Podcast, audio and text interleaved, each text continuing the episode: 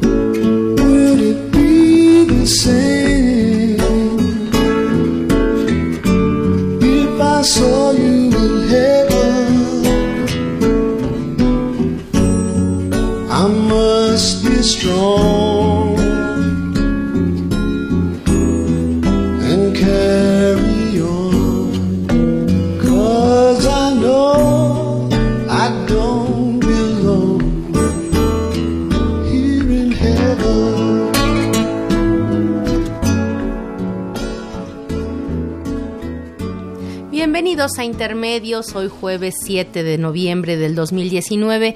Los saludamos Juan Manuel Valero y Tania Rodríguez. Es un placer estar aquí en los micrófonos de Radio UNAM.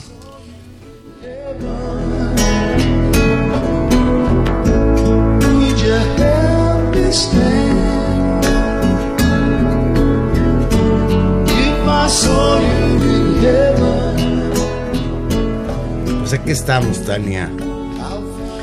Es, es, difícil a veces hablar de algo que pues no existen palabras cabales para describirlo. Estábamos todavía hace ocho días con las secuelas del caso Culiacán, tras la fallida captura del narcotraficante Ovidio Guzmán López, cuando el lunes, el lunes nos enteramos que fueron asesinados nueve integrantes de la familia Levarón, entre ellos seis niños, en una emboscada en los límites de los estados de Chihuahua y Sonora.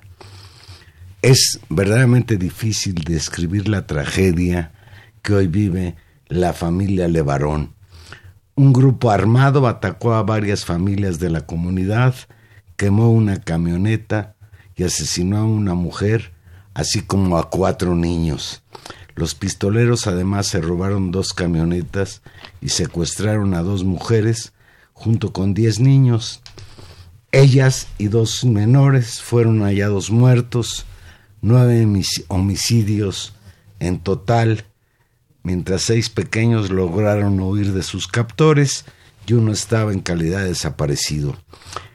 Esto lo informaron familiares de las víctimas y lo corroboró la Fiscalía General del Estado de Chihuahua. Sí, ese, ese mismo día en que conocimos el ataque.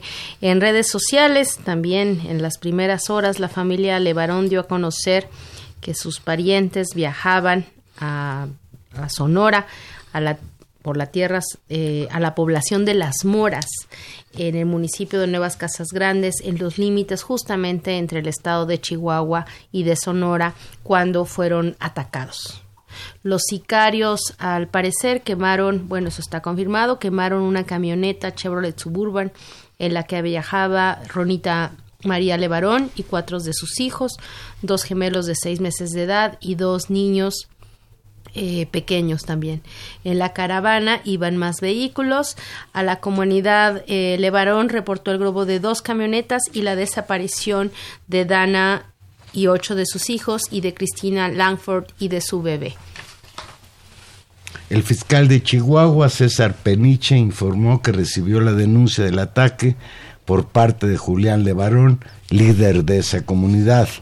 Leo textual, la familia Levarón quedó atrapada en una guerra de la mafia en México dio a conocer en redes sociales Amber Boswick, quien es quien se identificó como integrante de la familia. Acotó que el vehículo en el que viajaban Ronita María y sus hijos fue plagado de balas y, le prendieron fuego. El activista Julián Levarón, primo de una de las víctimas y habitante de la comunidad Levarón, ubicada en el municipio de Galeana, dijo que las balaceras continúan en la región donde sus parientes fueron atacados y solicitó el apoyo de las autoridades federales y estatales para acudir a ese sitio. Sí, se fueron aclarando a lo largo de estos días, fundamentalmente hay que decirlo por las declaraciones de Julián Levarón, mucha de la información del incidente. Ya sabemos a estas alturas que eh, bueno que no, no es que precisamente fueran las tres camionetas en caravana que los, los dos, que hay básicamente hay dos episodios distintos, separados por kilómetros, más o menos 15 kilómetros, entre una camioneta que fue quemada y la balacera a las otras dos camionetas.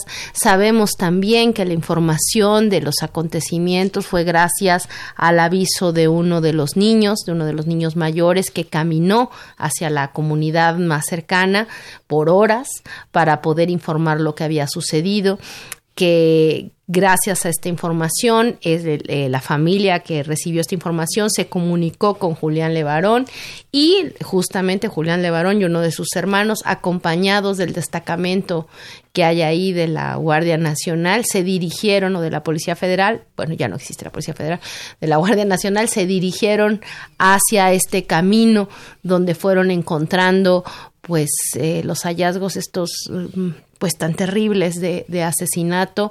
Eh, finalmente recuperaron a los niños, encontraron a la niña que estaba perdida y muy pronto, como también después se informó, fueron trasladados los menores heridos en helicóptero hacia eh, hospitales en Estados Unidos donde están siendo atendidos.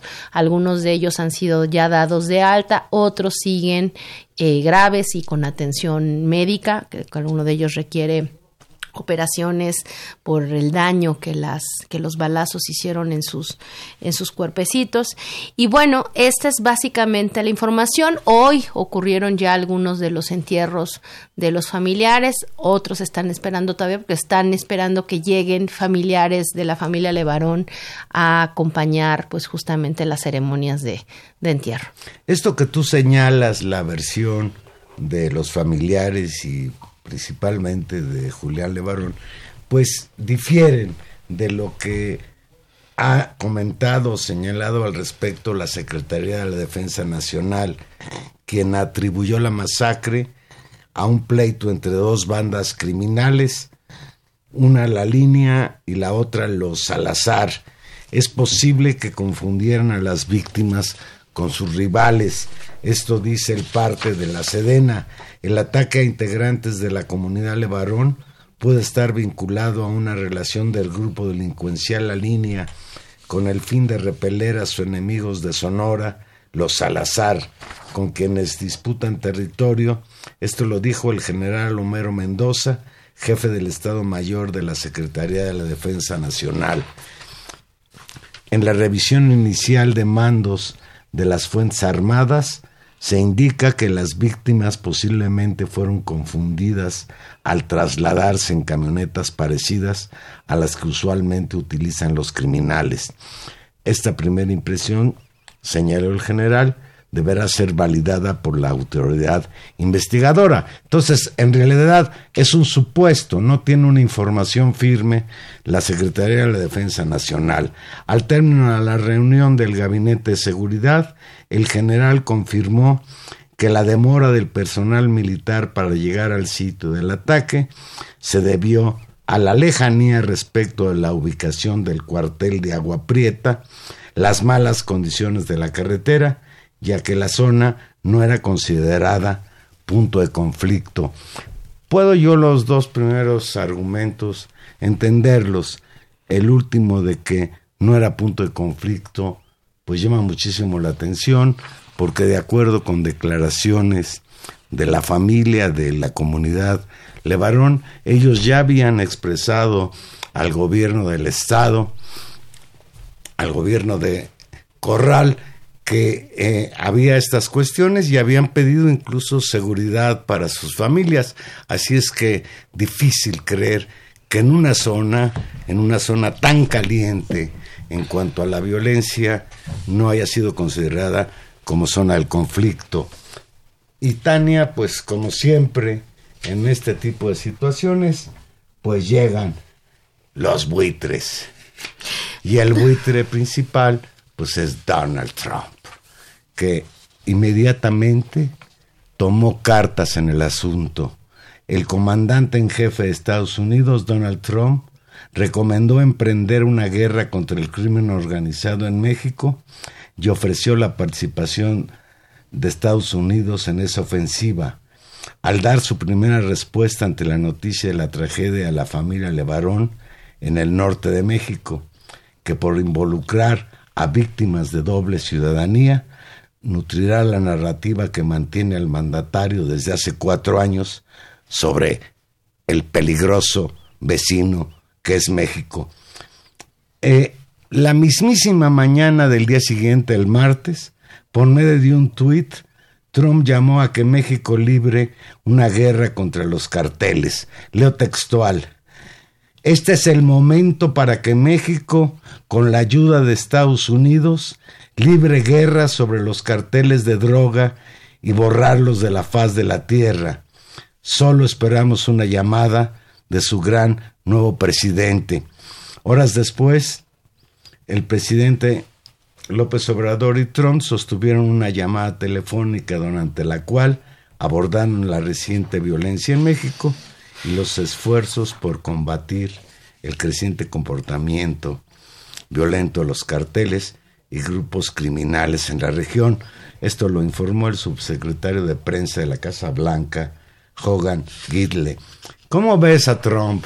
Pues eh, tremendo, peligrosísimo, eh, durísimo, eh, realmente muy preocupante eh, la reacción del gobierno Donald Trump, que, que por supuesto nos ha tenido entre ceja y ceja durante todos estos años a México, no solamente por, pues, por su campaña electoral, sino por las condiciones eh, y el discurso que él mismo ha construido y que le permite colocar un tema en, en su elección, que le permite mostrarse duro como, como él le gusta y que le permite movilizar eh, apoyos y atención de su electorado.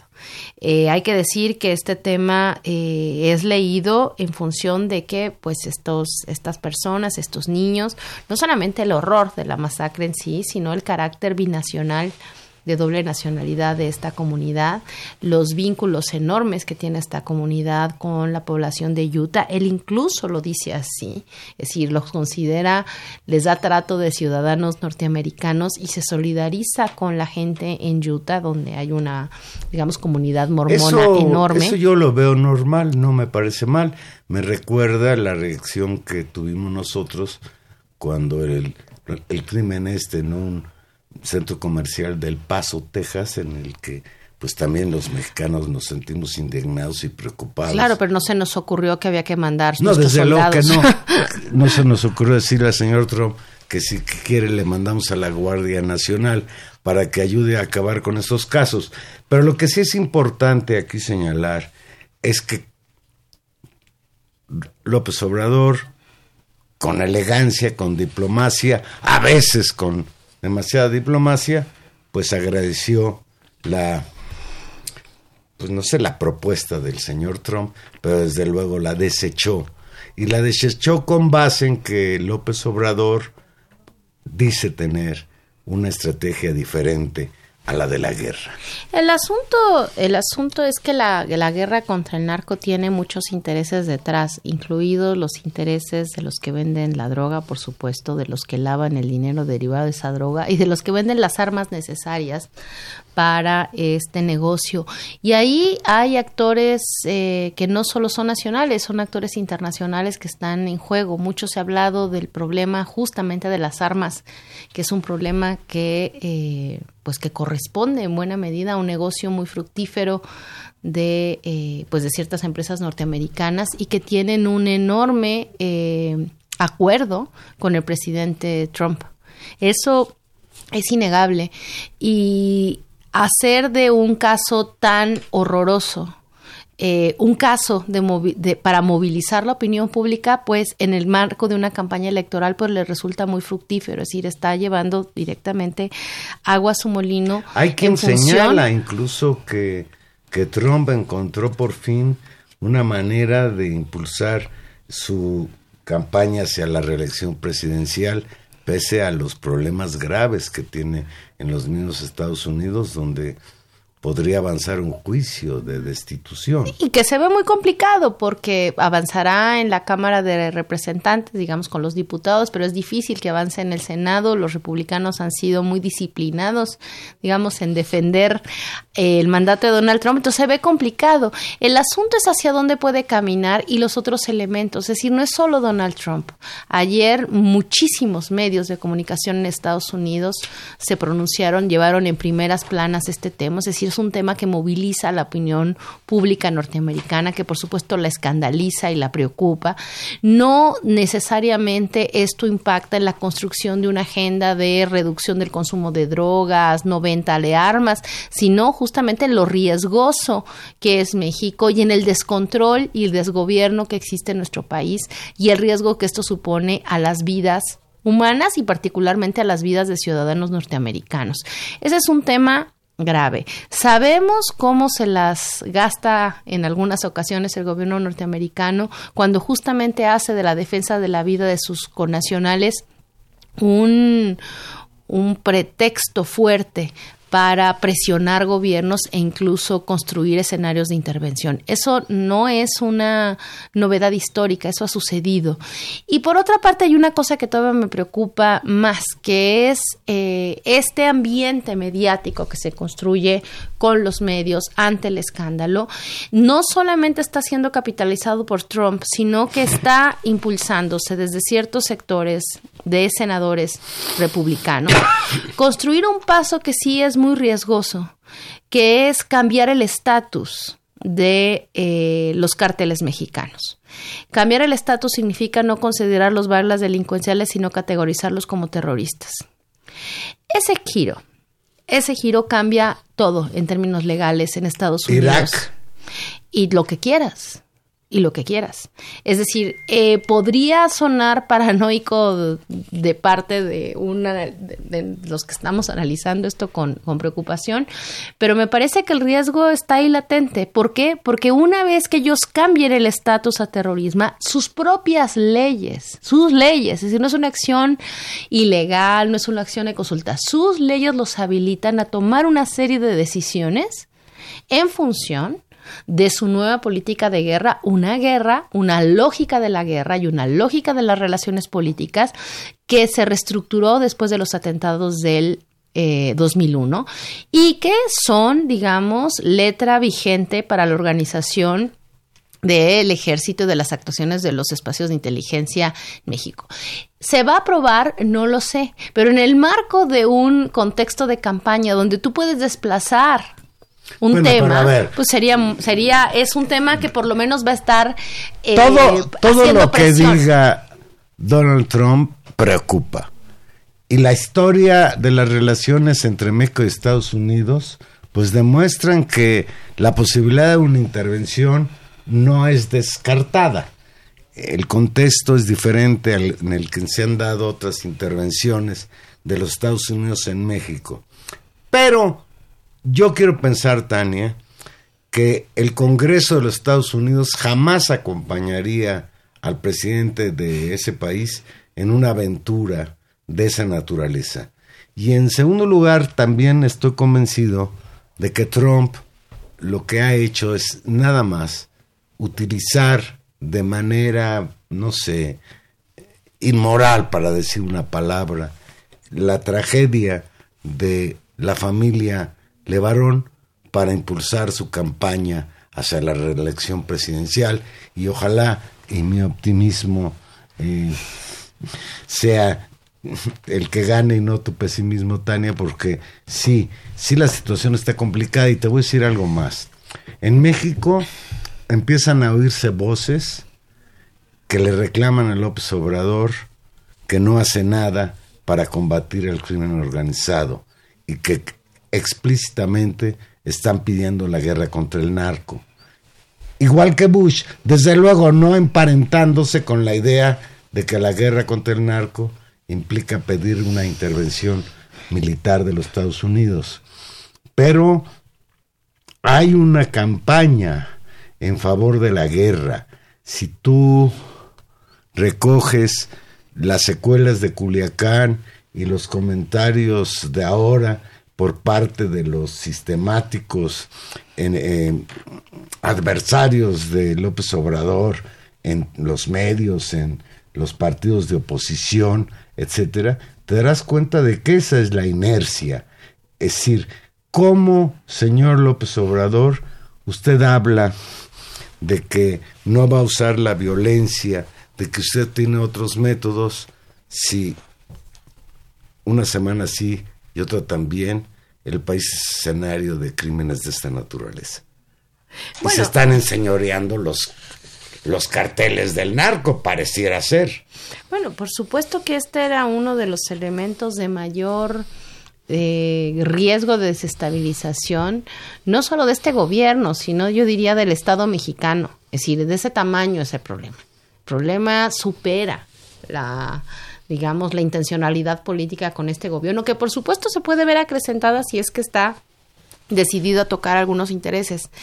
Eh, el asunto de la estrategia es eh, su capacidad de incidencia real y su capacidad de convencer y movilizar a la sociedad. De eso creo que es lo que vamos a ver en las próximas semanas y días y vamos a ver que tal vez no es suficiente la buena disposición del presidente, que seguramente la tiene, sino la, movilización tal vez de la población, eh, la sensibilización de muchos actores y movilizar este tema como un problema de una, una agenda de emergencia nacional. Es decir, no estamos...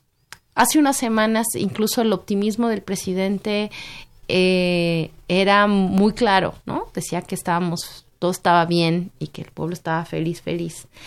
Eh, lo de Culiacán y, los hechos ahora con la familia Levarón eh, ponen de manifiesto, no porque hubieran dejado de pasar antes, que efectivamente seguimos en la tragedia y en la crisis de seguridad que venimos arrastrando desde hace años y que ese problema es un problema que simplemente por no nombrarse, y lo dijimos aquí muchas veces cuando Peña Nieto intentó dejar de hablar de los muertos como estrategia de comunicación, dejó de haber recuento de los muertos, se dejó de hablar, se, se dejó de poner en el centro, y no por dejarlo de hablar deja de suceder ocurre y sigue funcionando más. Este es un problema de desestabilización del Estado, lo ha sido desde hace mucho tiempo, pero el problema se acrecienta porque este gobierno cuenta con la confianza, con la esperanza, con la apuesta de cambio, pues de un porcentaje mayoritario de la población. Entonces, una especie de, es, es, temprano para hablar de fracaso, por supuesto, pero no quisiéramos pensar en un fracaso que a nadie, a nadie conviene de este gobierno en pacificar el país. La ruta de la pacificación entonces tendrá que ser algo que tendrá que regresar al eje de la discusión, mucho más importante, diría yo, que estar discutiendo con la prensa o estar discutiendo no sé cuántas cosas que tratan de aparecer en la escena pública y poner en el centro una campaña, digamos, fuerte de pacificación y construir todos los aliados posibles de la sociedad para poder enfrentar este desafío que lo que rebasa con mucho cualquier buena voluntad. Yo estoy totalmente de acuerdo con el presidente de que la violencia, la guerra contra el narcotráfico no es la solución al problema y bueno, tenemos ya 13 años de comprobar que aquel avispero que destapó Felipe Calderón en 2007 como uno de sus primeros actos ya como presidente de la República, con su declaración de la guerra al narcotráfico, incluso disfrazándose de soldado allí en Apatzingán, pues levantó una espiral de violencia que el país sigue padeciendo. Hay quien señala que López Obrador debiera ya dejar de decir dónde están los orígenes de la violencia, sino tratar de atacarla ahora. Y yo sí estoy de acuerdo con López Obrador en que la táctica o la estrategia de Calderón fracasó, pero lo que no acabo yo de realmente entender es cuál es esa postura pacificadora de López Obrador. Hoy en la conferencia mañanera insistió en que debemos ir a las causas de la inseguridad, no a la guerra. Para los medios de comunicación, particularmente los extranjeros, es muy fácil hablar de que hay crisis en México sin mencionar las causas que la generaron, entre las que destaca, dice el presidente, la profunda desigualdad social que hay en México, quien reconoció que se viven momentos difíciles en materia de inseguridad, desde Culiacán hasta la ejecución de los integrantes de la familia Levarón. Leo textual. Hemos enfrentado situaciones difíciles, pero esto no nos va a desviar. Al contrario, en las crisis, aunque sean transitorias, se definen más las posturas, subrayó el mandatario y enfatizó que estos sucesos han alentado las voces que pugnan por salidas autoritarias. Sigo leyendo textual al presidente. Brotan como el grito de las ranas. Necesitamos fuerza, violencia, necesitamos guerra. Se vive una especie de enajenación porque nunca en el periodo neoliberal se habló de atender las causas que originaban la inseguridad y la violencia. El método eran medidas coercitivas, leyes más severas, mano dura. Mira, yo estoy, estoy de acuerdo, por supuesto que hay esas voces y esas críticas y son críticas interesadas, como tú decías, muchas de ellas encabezadas incluso por, por ejemplo, por el propio Felipe Calderón, que pues muy flaco favor le hace a la discusión pública cuando él encabezó eh, y es responsable. Sí, a mí me parece que hay, no sé, mucho, no sé cómo llamarle cinismo.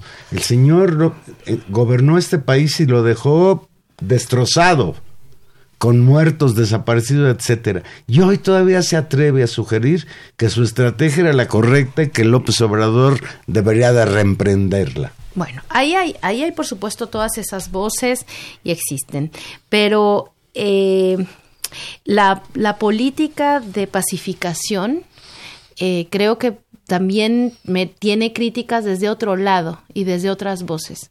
Y creo que particularmente que se habían ido acumulando durante estos, durante estos meses, pero con mucha fuerza se han señalado a partir justamente de los, de los acontecimientos de la familia Levarón. Eh, ¿Por qué? Porque justamente eh, Julián Levarón, quien ahora, pues desgraciadamente, ha vuelto a la escena pública por muy malas razones, eh, lo habíamos conocido ya ahí en, el 2011, cuando junto con Javier Sicilia encabezaron el movimiento por la paz con justicia y dignidad.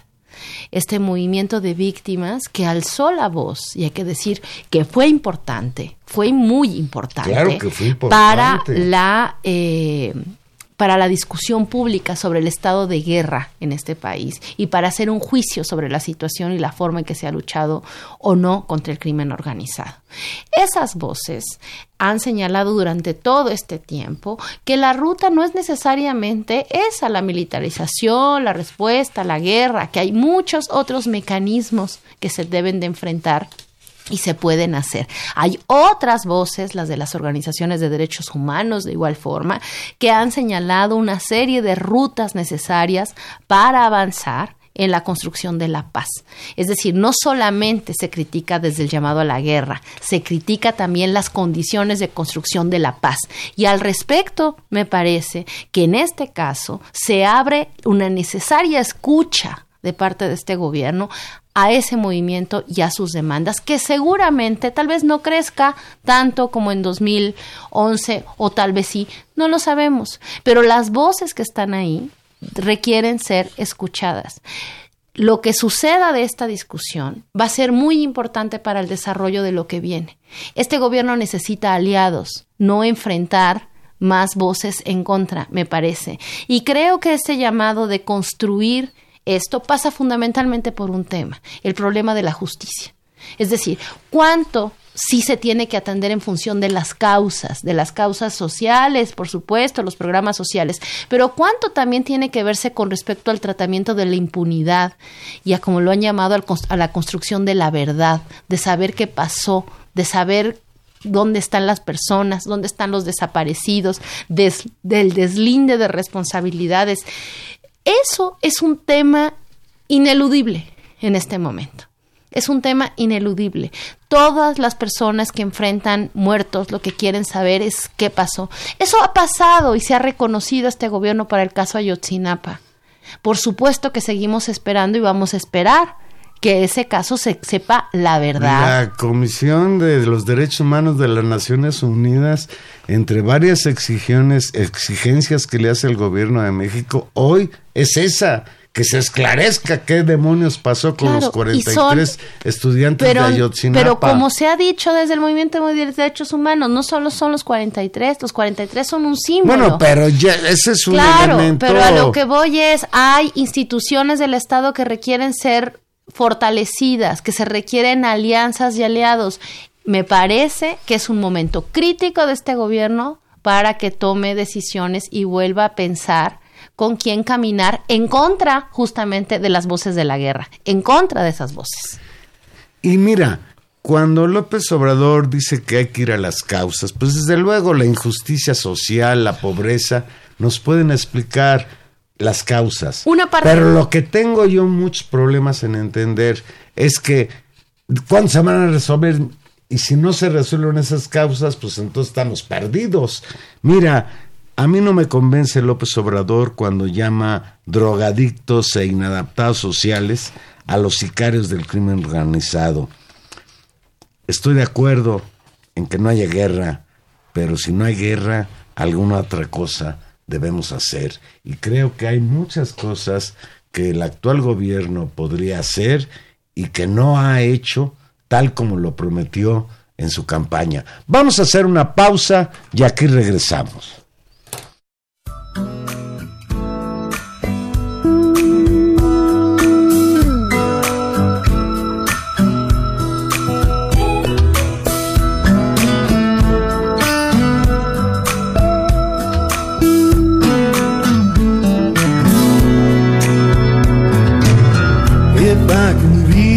stars pull one down for you Shining on my heart So you could see the truth. And this love I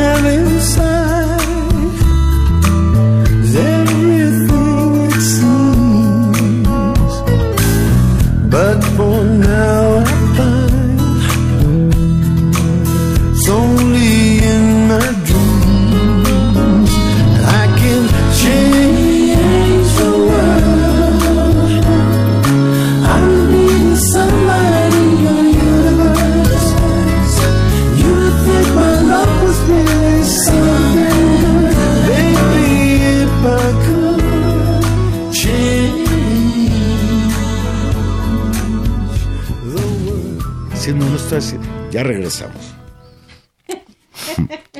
Ni modo.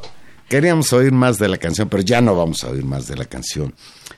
Tania, van en lo que lleva López Obrador gobernando este país, 32 mil muertos. Es una cifra estratosférica, comparable a las cifras que alcanzaron Felipe Calderón y Peña Nieto. Pero es normal, es decir... No, no, yo no le estoy echando la culpa a López Obrador, solo estoy dando un dato crudo y frío. Y si en la época del señor Calderón y el señor Peña Nieto cuestionamos que no eran capaces de detener esta vorágine de violencia, pues tenemos que hacer lo mismo en el caso de López Obrador. Porque yo creo, Tania, que, López Obrador no ha avanzado en un tema que es crucial, la despenalización de las drogas. Ese me parece un tema importantísimo. El otro, el de cortarle las alas financieras al dinero mal habido, el lavado de dinero del narcotráfico. En realmente, si Estados Unidos sigue mandando armas, pues que el gobierno de México implemente sistemas aduanales eh, eficaces para impedirlo, porque por la frontera de México entran y ahí es responsabilidad del gobierno de México, como es responsabilidad del gobierno de Estados Unidos, las toneladas de droga que le llegan a ese pueblo maravilloso, ¿sí? que es el principal consumidor de la producción de drogas de los carteles mexicanos. No, por supuesto que estos, estos elementos y hay unos que digamos podrían ser más complejos que otros, eh, pero habría que ir empezando. El, el seguimiento al lavado de dinero, al, a la asfixia, digamos, financiera de los cárteles, pues es un elemento central. Ahora, ¿es posible hacer eso sin un acompañamiento que pase de veras por la justicia? Eh, que pase también por sanear el sistema de justicia. Yo entiendo muy bien y comparto que aquí hay una crisis social aguda de descomposición y que hay que ir a sus causas y eso significa resarcir, reestructurar el tejido social y eso va a tardar tiempo. Pero además de las causas simplemente económicas, hay también un problema de impunidad. Un problema de impunidad enorme que es un gran incentivo para encontrar en la ruta de la delincuencia, eh, pues un camino en el cual no puedes hacer un montón de cosas y no te va a pasar nada. Es lo más probable que no te pase nada. Fíjate lo que le dijo, lo que dijo Javier Sicilia ayer en una entrevista que le concedió a Radio Centro a los periodistas, a nuestro amigo Delgado y a ¿cómo se llama el otro? Paz Varela. Paz Varela. Paz, Varela. Que por cierto hacen un muy buen noticiario. ¿eh? Son voces nuevas en la radio mexicana. Dice Sicilia, hablamos de decenas de miles de desaparecidos. Esto va creciendo. El tema de las víctimas, el tema de la violencia, no es una deuda de gobierno, es una deuda de Estado. Y ahí estoy yo de acuerdo con Sicilia. Sí es cierto que la guerra contra el narcotráfico empezó en 2007 con Felipe Calderón, que incluso la impulsó para legitimarse después de aquel bárbaro fraude electoral. Pero hoy el que está gobernando este país es López Obrador y él tiene que asumir esa situación y hacerse cargo. Dice Sicilia, el que asume la presidencia asume la deuda. Hay que arreglar cosas con el pasado. Y sigue. Eh, y me parece muy importante, dijo, yo no quiero que fracase Andrés Manuel, no soy su enemigo, sentémonos, estamos en la mejor disposición, no queremos dañar la 4T. Si la 4T no triunfa, no hay futuro para el país, pero no son las condiciones ni las maneras en las que la están llevando, por lo menos en el tema de justicia y paz. El tema es el mismo y las consecuencias son que tenemos durante su administración cerca de 30.000 muertos. No sabemos los desaparecidos, no nos han dado cifras y tenemos la espantosa tragedia donde murieron mujeres y niños. Hubo acuerdos. Si él ya no los recuerda, es asunto suyo. Estamos con toda la disposición para trabajar una agenda seria. Y le preguntaron los periodistas, ¿usted está haciendo un llamado al presidente López Obrador a sentarse a dialogar? Y contestó Sicilia, así es, así es, pero en serio. Primero es un largo proceso de verdad y de justicia que pueden llevarnos a la amnistía, pero ese es el último momento de un largo proceso. Es una nación en, en emergencia. Hablamos de decenas de miles de desaparecidos. Esto va creciendo. El tema de las víctimas, el tema de la violencia, no es una deuda de gobierno, es una deuda de Estado. Y esa es, esa es la discusión que, que creo que hay que enfrentar ahora. Nadie, creo que solamente con muy mala fe se podría pensar que este gobierno en sí mismo es el responsable de este, de este desastre. Por supuesto que este desastre es consecuencia de años de podredumbre, de años de descuido, de años de complacencia, de años de corrupción. Ahora, este gobierno le toca porque ese es su mandato y por eso tiene la confianza hasta el momento de una gran mayoría de los habitantes de este país de encabezar una nueva estrategia, una nueva estrategia que el presidente Obrador lo dijo en su campaña y que, y que lo discutimos mucho, que tal vez era lo más interesante y lo más novedoso de su campaña, además del programa de distribución social en el cual había sido consistente todos los años. Había un elemento nuevo en su discurso que era un diagnóstico sobre la crisis de seguridad. Y sobre ese diagnóstico en la crisis de seguridad ofrecía una alternativa distinta a la que habíamos vivido en los últimos 12 años.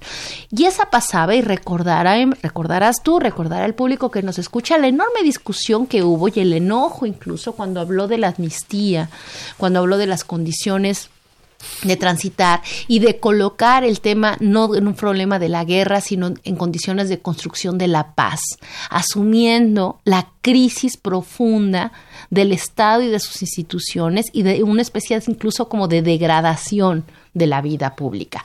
Bueno, si tomamos eso en serio, si ese fue su diagnóstico en la campaña, en este momento en que tiene el gobierno, ¿cuál es el problema de asumir que efectivamente la tarea está siendo muy compleja? Y que se requiere la convergencia de múltiples actores, de muchos actores para hacerlo. Creo que tiene en este momento el liderazgo político para llamar y encabezar eso, una especie de programa nacional de construcción de la paz, de construcción de la paz. Que, que movilice los esfuerzos, que nos ponga alerta y que incluso deje de, tener una relación con buena parte de sus votantes en la cual una especie como de espera milagrosa de que el gobierno lo resuelva. Es que esto no lo va a resolver y muchos, como muchos otros temas, pienso yo, pero este particularmente no se resuelve con soluciones fáciles, ni por decretos, ni con buenas voluntades. Va a requerir mucho esfuerzo social y eso supone sumar. Esa es lo que, lo que creo y creo que es un momento determinante porque han sido dos situaciones gravísimas que han sucedido en estos meses con una presión adicional del gobierno norteamericano que pone un escenario eh, frágil al gobierno. La resistencia, el carisma, el poderío del presidente ha aguantado, pero cuánto, o sea, ninguno de nosotros podría desear cuántos casos más ¿no? ¿Cómo se van a enfrentar? ¿Con quién los va a enfrentar? ¿Con, qué nuevos discursos? Pues creo que es el momento de, imaginar nuevas rutas, de tener aliados, de sumar. Y sobre todo, pues, Porque a todos nos conviene. ¿eh? A un hecho de violencia sucede en otros. Fíjate, en el estado de Chihuahua está viviendo verdaderamente una ola de violencia. En la noche del martes en Ciudad Juárez dejó un saldo de 16 automotores incendiados cinco de ellos de transporte, de trabajadores de maquila y unos de servicios públicos. En el mismo lapso, la policía reportó 18 homicidios en Ciudad Juárez, ocho de las víctimas fueron rociadas con gasolina y se les prendió fuego, 16 en Chihuahua capital y cuatro en el poblado de San Juanito, un, un total de 38 muertos. Y esto, pues Tania, es cosa de todos los días en distintos lugares del país. Y desde luego lo que también se advierte, que no hay una corresponsabilidad de los gobiernos estatales frente a lo que sucede en sus entidades federativas. O, o, la incapacidad profunda. Hemos visto, por ejemplo, la ausencia casi total de la gobernadora Pavlovich en el caso de Sonora eh, lo ha señalado la propia familia Levarón, la inexistencia, digamos, de, de actividad de la policía, de las policías ministeriales, de, eh, de particularmente de Sonora. Y, y ese es un poco el problema, es decir, tienes instituciones que no funcionan. Y tienes además instituciones que están cooptadas por el narcotráfico. Cooptadas o aterradas, pero el caso es que... Cooptadas. Hay expresiones del crimen organizado que no pueden entenderse sino, sin la complicidad de las policías estatales, las policías municipales y quizás hasta elementos de las fuerzas federales. Este es un problema gravísimo, es un problema que está, eh, está inmerso en las estructuras mismas del Estado mexicano, que pues en 10 meses difícilmente se podrán eh, limpiar. Y cambiamos de tema, Tania, antes de que el tiempo nos devore. Hoy el Senado de la República votó y nombró como la nueva presidenta de la Comisión Nacional de los Derechos Humanos a Rosario Piedra Ibarra. Rosario Piedra Ibarra, hija de la luchadora social, doña Rosario Ibarra de Piedra, a quien hace 15 días el propio Senado de la República le concedió la medalla Belisario Domínguez. Y a las voces que señalan que siendo los antecedentes de Rosario, Piedra y Barra tan cercanos a Morena, fue incluso candidata de ese partido como diputada, las estrechas relaciones entre Rosario, Piedra y Barra, pues hacen pensar que la nueva presidenta de la Comisión Nacional de los Derechos Humanos, pues será un instrumento dócil a las decisiones del Poder Ejecutivo. Yo tengo mis dudas. A mí me da gusto que una mujer del perfil de Rosario Piedra Ibarra llegue a la Comisión Nacional de los Derechos Humanos. Pero lo que hoy es ya un revuelo en los medios es lo que sucedió en esas votaciones en las que se habla de que muchos eh, senadores, incluso de oposición, no fueron a votar por razones muy extrañas, incluso algunos senadores del PRI también se ausentaron, pero la gota que derramó el vaso, y esto lo denuncian los senadores de Acción Nacional, es que se votó pasando a depositar tu voto en una urna, por cierto, transparente. Y de acuerdo con los senadores del PAN, pasaron a votar 116 senadores y solo se computaron 114. La pregunta que hace el PAN es dónde quedaron esos dos votos, máxime que se trata de una votación tan dividida que creo que la decisión a favor del nombramiento de Rosario Piedra Ibarra fue de un voto. Así es. Y ahora, a esa denuncia panista se suma y ya hay un video que aparece en las redes sociales que se dice que el coordinador de la bancada de Morena en eh, el señor Monreal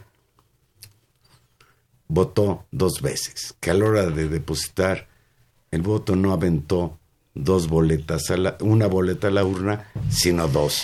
Nosotros antes de entrar al aire vimos el video y no nos ponemos de acuerdo, ni Tana ni yo, en que si fueron dos votos o simplemente la boleta se abrió. No sé, no sé si, si Monreal ya respondió a esta acusación. Bueno, pues ya nada más falta. ¿Ya? qué dice? Pues que no, pues que no fue, no lo hizo. Dice literal, es una gran mentira y manipulación. Le estoy leyendo un tuit.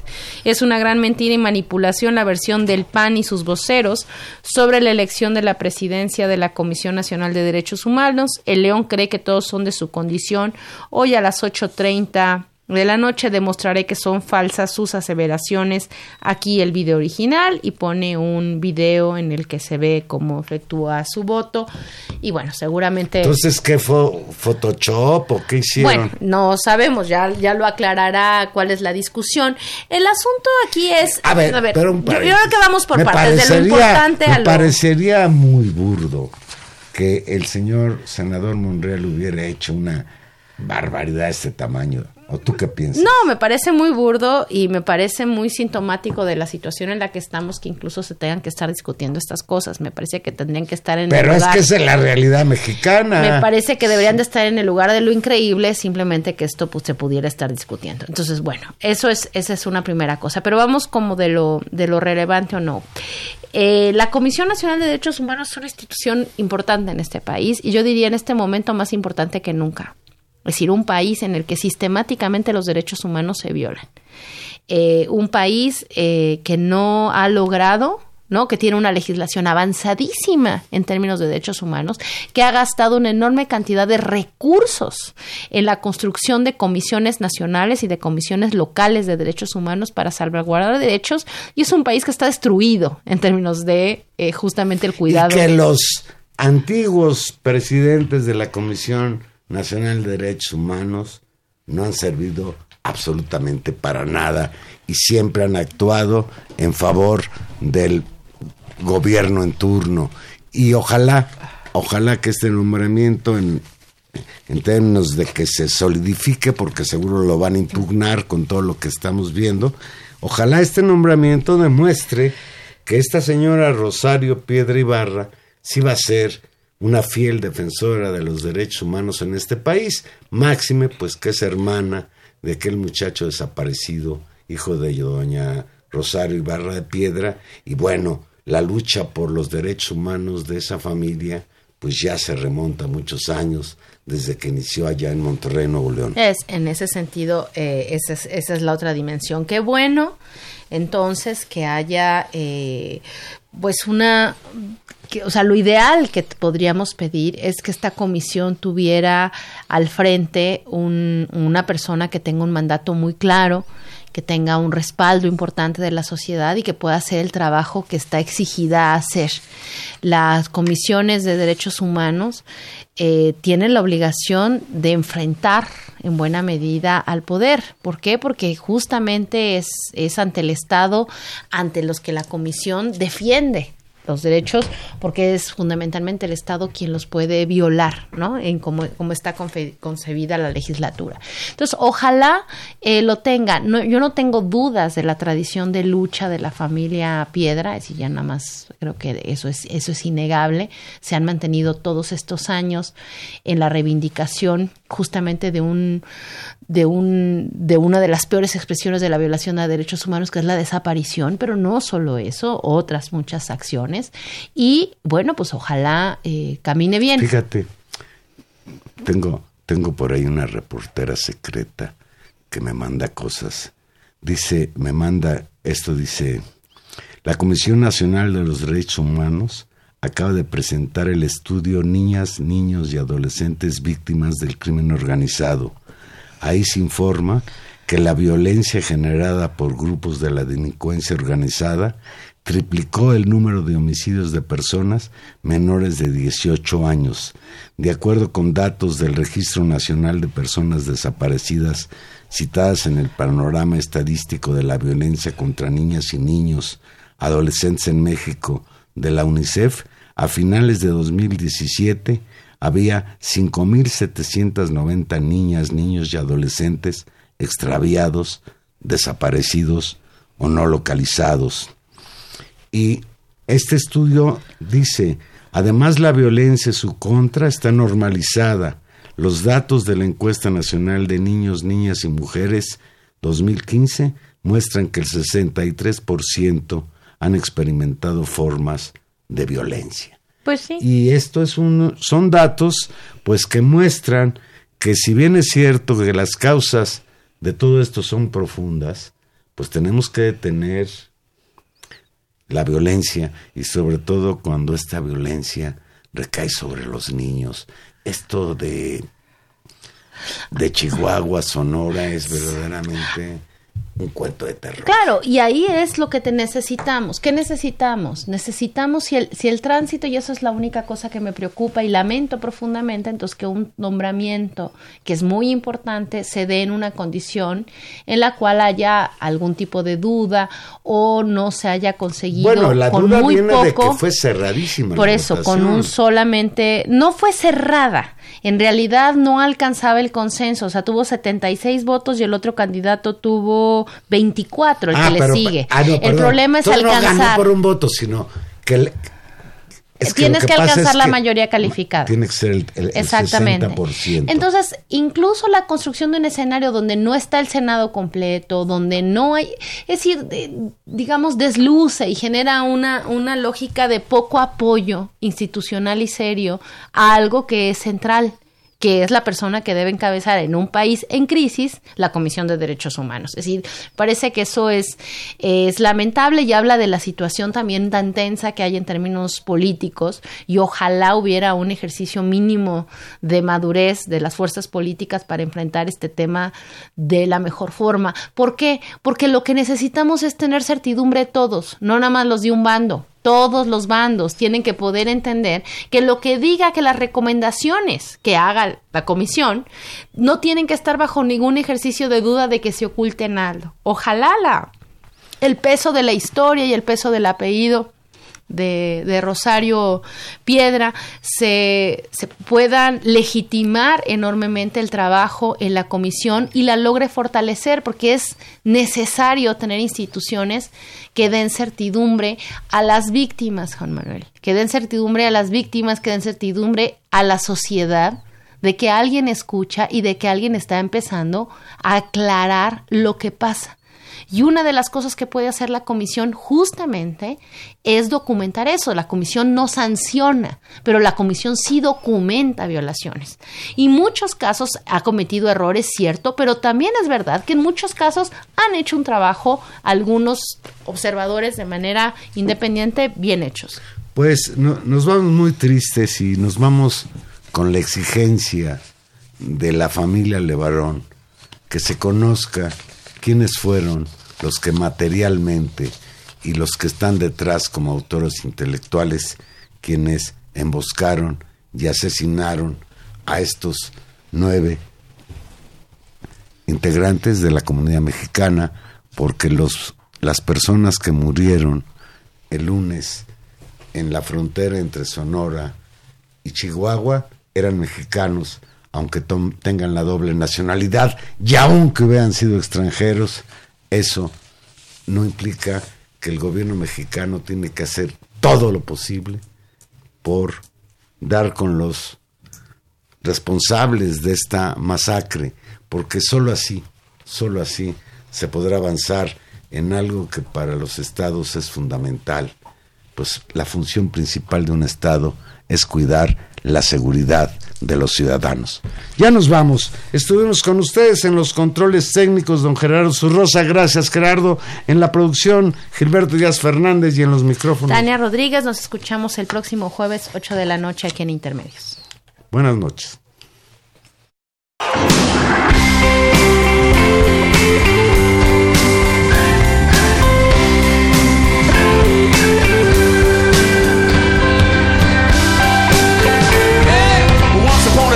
you dress so fine.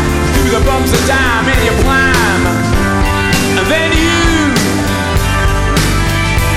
Yeah, people call, send me where I die, you're bound to fall. They thought that they were just a kidding you. You used to laugh about